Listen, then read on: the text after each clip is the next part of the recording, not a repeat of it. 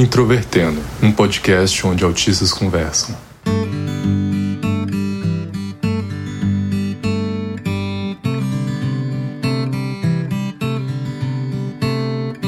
Um olá para você que é ouvinte do Introvertendo, esse podcast feito por autistas para toda a comunidade.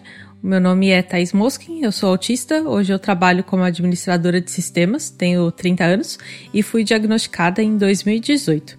E hoje eu vou ser host desse episódio em que a gente vai falar sobre amizades entre autistas. Olá pessoal, sou Paulo Alarcon, analista de sistemas e diagnosticado em 2018. Eu acho que eu sou um bom amigo, pelo menos. E eu sou o Michael, o gaivota, e autismo facilita muito achar gente que compartilha dos mesmos hiperfocos que eu. E você pode nos encontrar no Facebook, Twitter e Instagram procurando por Introvertendo. E também temos o nosso site, o introvertendo.com.br. Além disso, você pode nos apoiar pelo PicPay ou pelo Padrim, além de poder ajudar muito e sem gastar nada, nos divulgando nas suas redes sociais. E se você nos ouve pelo Spotify, agora lá tem uma nova ferramenta de avaliação, então, por favor, nos avalie, que isso ajuda bastante. E se você ouve pelo Apple Podcasts, também deixe lá sua avaliação e um comentário. O Introvertendo é um podcast feito por autistas com a produção da Superplayer Company. Eu gostaria de saber do lado de vocês qual é, rapidamente, a concepção que vocês têm do que significa amizade. É, na minha concepção, a amizade é um tipo de relacionamento com uma pessoa onde você tem alguma forma de convivência de alguma forma frequente, seja pessoalmente ou virtualmente, onde você vai ter uma troca de ideias e eventualmente de favores é algo fácil de você sentir, um pouquinho difícil de explicar, que basicamente eu defino amizade dependendo através do nível de intimidade que eu consigo com uma pessoa. É fácil para mim conversar com os outros, mas para eu desenvolver um colega para se tornar um amigo já é algo bem difícil e eu literalmente acho que eu consigo contar nos dedos de uma mão só quantos amigos eu considero que eu tenho hoje em dia. Eu acho que essa questão de se sentir confortável com a pessoa ali, de trocar ideias, é, de gostar de conviver com a pessoa, passar o tempo com ela, são coisas bastante relevantes quando eu quero pensar se alguém se enquadra em amizade para mim ou não. E por muito tempo, para mim, isso tinha um sentido ainda mais rígido. Pensava, não tenho amigos, porque é um conceito realmente muito, muito restrito. Mas com o tempo eu fui percebendo que tem tantos níveis em que eu considero as pessoas que eu posso enquadrar como amizade várias pessoas com quem eu gosto muito de passar o tempo e de conversar, mesmo que eu não necessariamente consiga ter esse tempo com frequência. E se fala bastante que uma das características do autismo é a dificuldade de interação social. A gente já conversou sobre isso em vários episódios. Então, eu acho que seria legal a gente falar um pouco sobre qual foi a primeira vez que vocês tiveram contato com outros autistas e como foi a interação com esses outros autistas. Uma coisa curiosa é que a minha primeira interação com autistas que estavam cientes de que eram autistas aconteceu justamente aqui com o podcast. Depois que eu recebi o diagnóstico, né, outras pessoas também receberam um tempo depois. E uma coisa que eu acho que é, que é bem curiosa é que entre autistas a primeira interação ela pode, pode ser problemática no sentido de, por exemplo, ninguém tomar iniciativa para para ter um contato, iniciar uma conversa, mas na maioria dos casos há uma tendência a encontrar pontos em comum entre autistas. Não é sempre que isso vai acontecer, mas bastante comum. A minha primeira interação com outro autista também foi depois do meu diagnóstico, foi na empresa hoje, onde eu trabalho hoje. É, essa pessoa veio me procurar exatamente porque ela nunca tinha tido contato com outro autista e especialmente por ser outra mulher autista, ela se interessou muito. E o assunto que a gente mais falava acabava sendo a respeito de autismo e coisas relacionadas a isso. O que não é comum, não necessariamente as melhores interações sociais que eu tenho são sobre autismo. Isso é uma coisa bem importante. Autismo não é a única coisa na minha vida. Foi uma interação interessante. A gente tinha muitos pontos de diferença, mas alguns pontos em comuns tornavam a interação mais fácil. A gente conseguia entender melhor o que uma pensava ou o que uma tinha dito e algumas dificuldades pelas quais a gente tinha passado também. Então, eu acho que a gente conseguia também se ajudar a fazer com que outras pessoas nos entendessem. Então, uma de nós falava uma coisa e uma terceira pessoa não conseguia entender o que estava acontecendo, o que a gente queria dizer, e a, a outra de nós tentava ajudar a explicar, e às vezes as coisas ficavam mais simples. Nem sempre isso era verdade, mas foi o tipo de interação diferente em relação às outras que eu já tinha tido antes.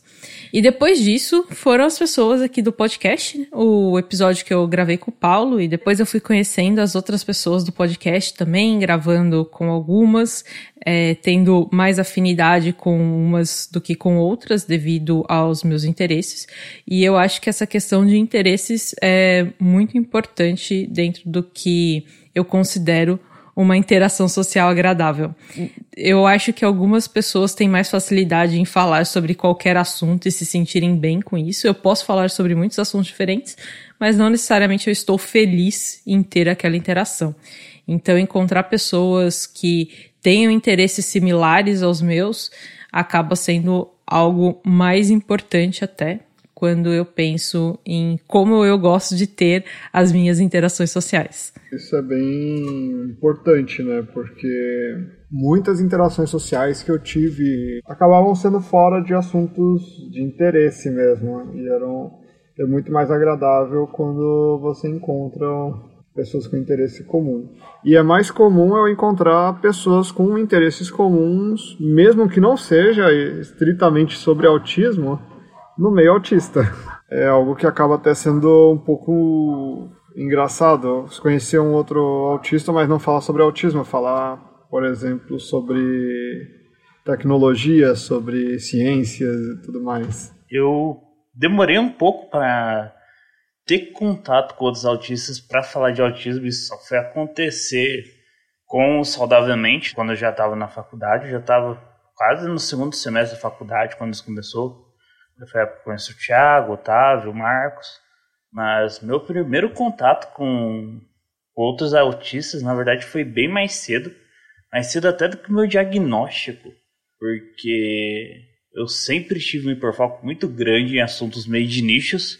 Tanto na parte de paleontologia, quanto ciências militares, quanto geopolítica. Então, naturalmente, eu sempre tive meio no meio desses grupos de nicho e esses grupos de nicho tendem a ser saturadíssimos de autistas, então acabou que muitos colegas que eu fiz, eventualmente alguns amigos que eu fiz nesses meios, acabou que eles também eram autistas, acaba a gente descobriu, ah, um foi descobrindo, o outro foi também, um já sabia, assim, então no meu caso eu tive essa experiência. Geralmente meu primeiro contato com as pessoas autistas foi um contato fora desse contexto de autismo para mim eu estava tendo interação com outras pessoas que eram, vamos lá, tão esquisitas quanto eu, mas sem nenhuma causa específica, sem um motivador por trás.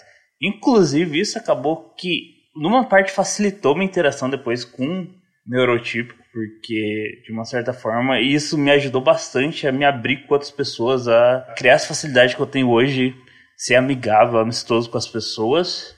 Mas, por outro lado, também complicou, porque, bem, a grande vantagem de falar com outros autistas, principalmente quando você está dentro do seu nicho de interesse, é uma facilidade muito grande de você ter aquela coisa de você manter a conversa fluindo, de você ter um mesmo nível de interesse na conversa, o mesmo nível de atenção na conversa, o que quase nunca é a mesma coisa com quando você está falando com neurotípicos, é bem caso em ponto, você ter um neurotipo que vai pilhar tanto em conversar naquele momento específico quando você tá. Isso, assim, é muito mais difícil. Acabou que, apesar de eu ter facilidade com colegas, a pessoa conseguir me aturar a ponto de chegar a essa amistosidade virar uma amizade mesmo foi algo, assim, bem raro de acontecer. Então, no final, eu acho que o que nós três acabamos colocando aqui é que mais do que a outra pessoa ser ou não autista em si, são as formas de interações que facilitam mais a nossa comunicação, né? Então, ter um assunto de interesse que a gente topa ficar falando sobre aquilo por horas e horas e falando detalhes que talvez para muitas pessoas pareçam ser um saco. E talvez a nossa conversa com essa outra pessoa que não tem essa vontade não flua tão bem, a gente não fique tão confortável com aquela pessoa. Acho que também o ponto de falar com pessoas, como o Michael falou, estranhas. Então eu vou, vou colocar aqui algumas características que talvez as pessoas enquadrariam aí, né? Mas pessoas mais introvertidas, então que não necessariamente queiram conversar em um ambiente mais barulhento, que não necessariamente queiram ir para uma festa ou algumas dessas outras coisas que a gente já comentou também em outros episódios que a gente acha horríveis. Acho que são várias características que fazem com que seja mais fácil, com que seja mais agradável a gente ter contato com algumas certas pessoas. Apesar de a gente já ter falado um pouquinho sobre isso, uma das coisas que se fala por aí é que é comum pensarem que autistas se dão melhor com outros autistas do que com pessoas neurotípicas. Então, pensando explicitamente nessa frase, vocês acham que isso é verdade ou que é um mito? Eu acho que é um mito, não acontece sempre. E normalmente esse match ele acontece justamente quando tem duas pessoas com interesses muito incomuns mesmo, né? Mas o que eu já vi de de treta entre autistas, principalmente na internet, né? Quando entram discussões, costumam vir brigas feias mesmo. Inclusive, eu imagino que muito dessa percepção de que autista se dá melhor com autista é um viés de confirmação, porque é aquele negócio, a gente já vai, a gente tem aqueles nichos, aqueles interesses específicos, a gente já tem aquela tendência a migrar com pessoas com interesses parecidos, naturalmente isso vai acabar levando a gente a encontrar outras pessoas que por acaso também têm autismo e por acaso compartilham os interesses e aí vai facilitar muito essa interação, mas agora falando um pouco de experiência própria no caso, eu não sei se eu já comentei antes em algo que foi pro ar no podcast, mas eu tenho um ódio gigantesco do Paulo Cogos e tudo que ele representa nesse meio de grupinhos de geopolítica. Apesar de que eu tenho também um ódio gigantesco por outros autistas que estão no lado oposto do espectro que ele tá, mas os caras que eu mais detesto geralmente já tendem a ser autistas. Porque é quando a gente exagera, a gente exagera mesmo, né? Então, aquele negócio 880 e geralmente você não tem isso tanto com neurotipos, né? Mesmo quando você está nesses grupos cheios de gente ufanista, seja por uma coisa, seja por outra, desde que acaba que nesses pontos quem tem esse hiperfoco, quem tá dentro do espectro, tende a se destacar mais e quando esse destaque é positivo, beleza, você acaba criando amizades, acaba se dando bem. Quando esse destaque é de forma negativa, você acaba detestando a pessoa. Muito. Muito mesmo. Isso tem inclusive relação com algumas coisas que eu já conversei com outras pessoas, por exemplo, com o Thiago, sobre a rigidez de pensamento dos autistas, né? Então, acho que isso tende a levar mais a extremos. Se a gente se dá bem, como o Michael falou, a gente encontra um ponto em comum, tende a ser um ponto em comum que leva a momentos muito agradáveis. Mas se a gente encontra uma discordância, tende também a ser um ponto muito desagradável. E por muito tempo eu acreditava que os autistas, de modo geral, eram pessoas muito mais racionais. A gente sabe que isso não necessariamente é verdade. Não é porque a gente é autista que a nossa forma de pensamento é mais baseada em fatos e menos emocional e por aí vai.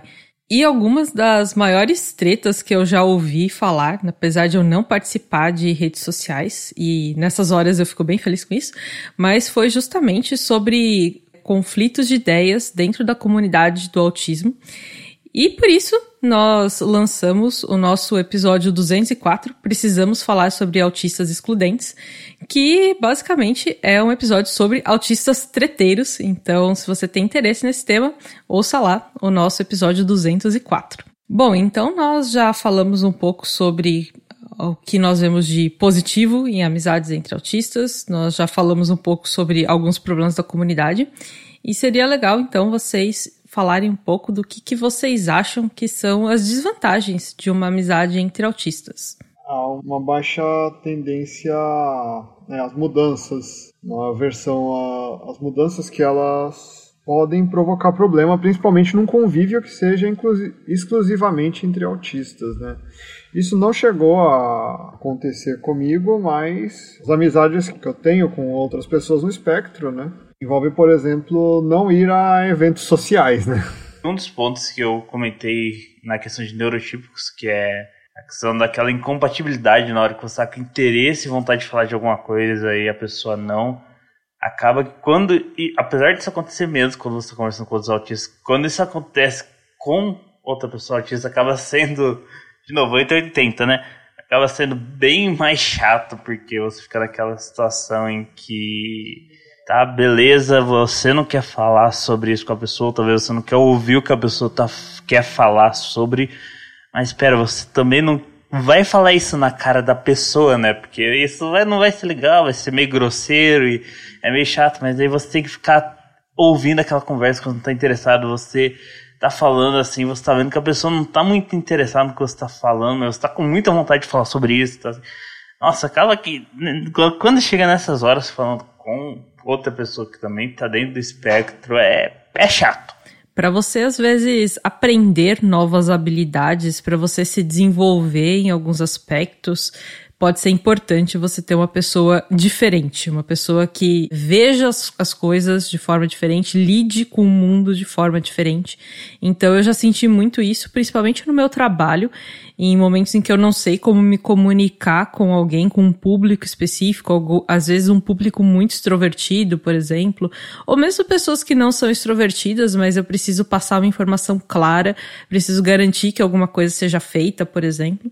Às vezes, eu preciso pedir algo, por exemplo, também dentro do meu trabalho, ou se eu preciso obter uma informação, muitas vezes eu preciso do apoio de uma outra pessoa que não seja autista e que conheça esse tipo de interação para poder me dar algumas dicas. Ou então, de uma pessoa que seja autista e já tenha passado por isso e tenha encontrado algumas estratégias de como lidar com esse tipo de situação.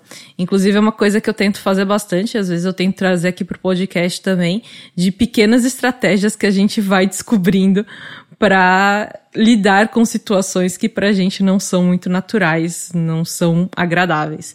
Então, em resumo, para você se desenvolver de forma diferente do que você está acostumado, diferente do que já é natural para você, pode ser importante lidar com pessoas diferentes que tenham um perfil diferente. É, isso é bem, bem legal. Particularmente, há uma classe de amigo que eu tenho que, que nunca é autista, porque acaba sendo até inviável, que é o porta-voz, ou como também no contexto de RPG pode ser conhecido como face, né? Um tipo de pessoa que vai me ajudar ou, ou vai transmitir informações que eu tenho de forma mais palatável para os outros. Geralmente uma pessoa com uma tendência um pouco mais extrovertida e tirar essa, a maior parte dessa carga de mim. Teve uma coisa que você falou, Thaís, que eu também meio que faço uso disso, e algo que eu acho bem interessante, que é essa questão de quando você está ali enfrentando uma situação nova e que assim você não tem experiência, você não tem ideia de como reagir a isso e você ir procurar ajuda de outra pessoa, geralmente alguém neurotípico que não vai ter essa dificuldade de lidar com essa situação hipotética. Eu também faço isso. Tipo, eu dependo muito disso. Eu, nem tanto hoje, porque bem, né, querendo ou não, agora eu tenho bastante experiência social, então consigo mais ou menos lidar com a maior parte dos desafios que eu tenho aí no meu dia a dia, mas de todo jeito, quando acontece algo novo que eu não estou preparado, eu tenho que recorrer a isso. Não tem jeito. A única diferença no meu caso é que eu não recorro a pessoas. É uma pessoa na qual tenho confiança bastante e também é alguém que eu sei que realmente tem uma experiência social bem melhor do que a minha e também é alguém que eu consigo transmitir essas dificuldades de uma forma que ela consiga entender o que eu estou querendo dizer com essa dificuldade, porque tem mais esse tá, né? Uma coisa é você estar tá passando uma dificuldade, outra coisa é você conseguir explicar essa dificuldade para outra pessoa. E a gente passou já algum tempo, então, falando sobre como são interações sociais de autistas, seja com outros autistas, seja com neurotípicos, e sobre como é importante essa questão de interesses em comum. Então, um aspecto que acaba sendo uma curiosidade, mas que também motivou esse grupo gravar em conjunto, eu, o Michael e o Paulo, é que atualmente a gente joga RPG duas vezes por semana, então é um nível de contato social até bastante alto para algumas pessoas, se vocês forem pensar. E eh, durante várias horas, duas vezes por semana, a gente se conversa bastante com um grupo de mais várias pessoas, que no caso não são diagnosticadas com autismo, nenhuma delas. Então eu queria, Michael e Paulo, que vocês falassem um pouco sobre como é essa, essa relação, essa dinâmica que nós temos. Entre o pessoal do podcast, a gente basicamente se reunia na hora de combinar a gravação muito fazer uma reunião aí para falar como que tava o podcast, mas fora isso, a gente se reunia para combinar a gravação, se reunia na hora de gravar, às vezes rolava uma conversinha ali antes de gravar e beleza, é isso, acabou. Ninguém mais se tocava, se falava, se comunicava até chegar o momento de reunir para o próximo episódio. Daí repete o processo. Até que o, a gente teve a ideia de fazer o a gente, quando falo, foi principalmente o Paulo. A ideia de fazer o episódio de RPG, o episódio especial. Foi, teve, teve uma organização bem legalzinha para fazer. Teve, já teve um pouquinho mais de interação nessa fase de preparação, né? Porque para algumas pessoas, inclusive eu, era a primeira experiência jogando, então assim, tinha bastante dúvidas, tinha que toda hora ficar lá enchendo o saco do Paulo. A gente gravou o episódio, tá? Beleza, gravou. Tá aí, beleza tá certo, tá, vamos voltar o processo. E tem uma mensagem do Paulo no Telegram. Ele tava comentando comigo, perguntando se eu gostei do, de jogar a sessão. Ele tava comentando, falando que ele tava planejando outra sessão. Ele tinha chamado a Thaís, que tinha jogado com a gente também. Daí, beleza, vai ter mais algumas pessoas que são não eram conhecidas minhas, mas eram conhecidas dele. Vai ser bem tranquilo. Você não quer jogar também? Aí vamos jogar também, né? Porque a gente não vai. E aí começou. Começou daí, toda semana começou a ter a sessão. Então, fui conhecer o pessoal, o Lucas, que é o namorado da Thaís, a Bela, que é a mulher do Paulo. Gente boa, tranquilo, a gente interagindo bem. Apesar de continuar aquele negócio, né? Basicamente as interações se resumiam. Ah, a hora que a gente vai fazer o, a sessão, beleza ali, tá, beleza, tem a mesma coisa, talvez uma conversinha antes até todo mundo chegar, mas o foco mesmo é a sessão, a interação mesmo é jogar. E geralmente quando rola alguma coisa em off, é perguntando da sessão também, ah, a gente passou uma, uma situação muito complicada, uma situação muito difícil, a gente tem que bolar estratégia para a próxima sessão.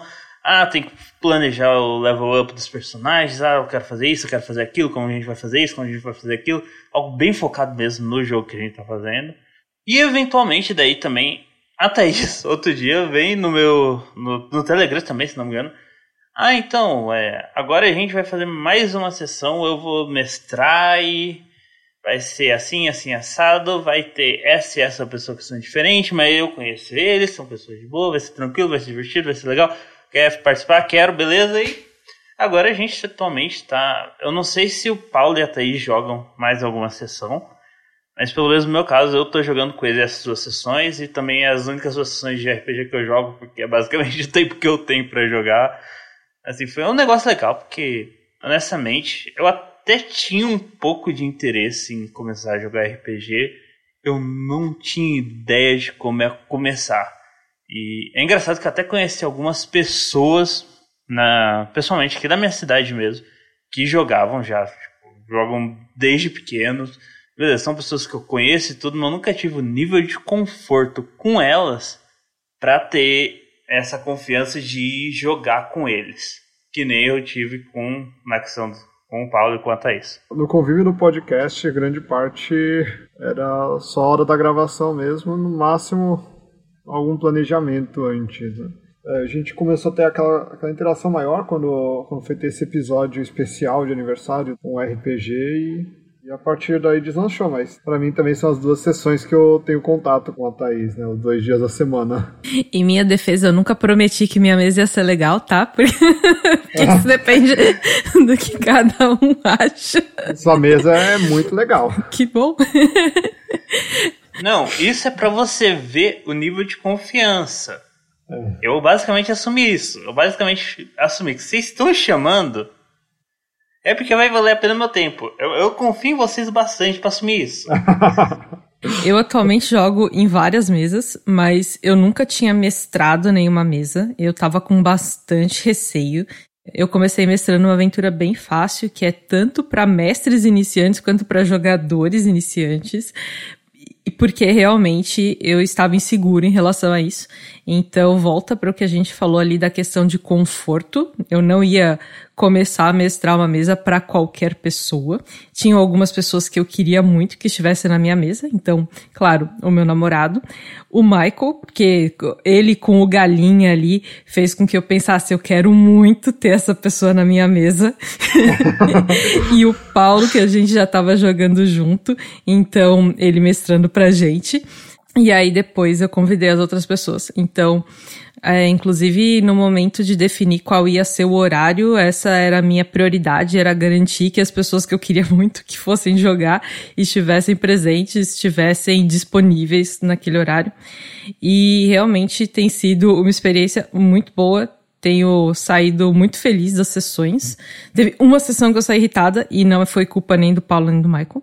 E apesar de ser uma relação que é muito focada para um objetivo específico, né? Então as nossas interações, elas costumam girar em volta do podcast e do RPG isso não implica em ser uma relação menos proveitosa. Eu fico muito feliz com os nossos rolês de RPG, que são, para mim, pelo menos, muito melhores do que sair com um grupo aleatório pra, sei lá, ir na praia, ir numa festa, ir no shopping, que são atividades que provavelmente eu sairia mais cansada, mais incomodada, não teria vontade de fazer. E agora a gente vai ouvir um áudio do nosso WhatsApp. Eu sou a Amanda Ganzaroli de São Paulo e sempre acompanho os episódios do Introvertendo. Particularmente, o último programa com a temática indígena foi o meu preferido até o momento. E acredito que um dos motivos seja porque sai do estereótipo do autista que geralmente é tratado nas pautas e parte para o tema da interseccionalidade. Por isso, venho aqui fazer um convite para o meu projeto de mestrado em comunicação na Universidade Metodista, com a orientação da professora Silene Victor e o apoio do CNPq, onde abordo a temática sobre a cobertura da imprensa brasileira sobre a questão de pessoas com deficiência que têm o status de refúgio. Então, se você souber de algum venezuelano em qualquer lugar do Brasil que seja autista ou que tenha membros na família com autismo e puder compartilhar o contato com o Introvertendo, será de grande ajuda para a minha pesquisa. Muito obrigada! Ah, e agora você pode mandar um áudio pra gente que será tocado aqui no final do nosso episódio. Mande um áudio de não mais do que dois minutos, por favor, para o número DDD 62 99465 6787. Espero que vocês tenham gostado do nosso episódio e até a semana que vem.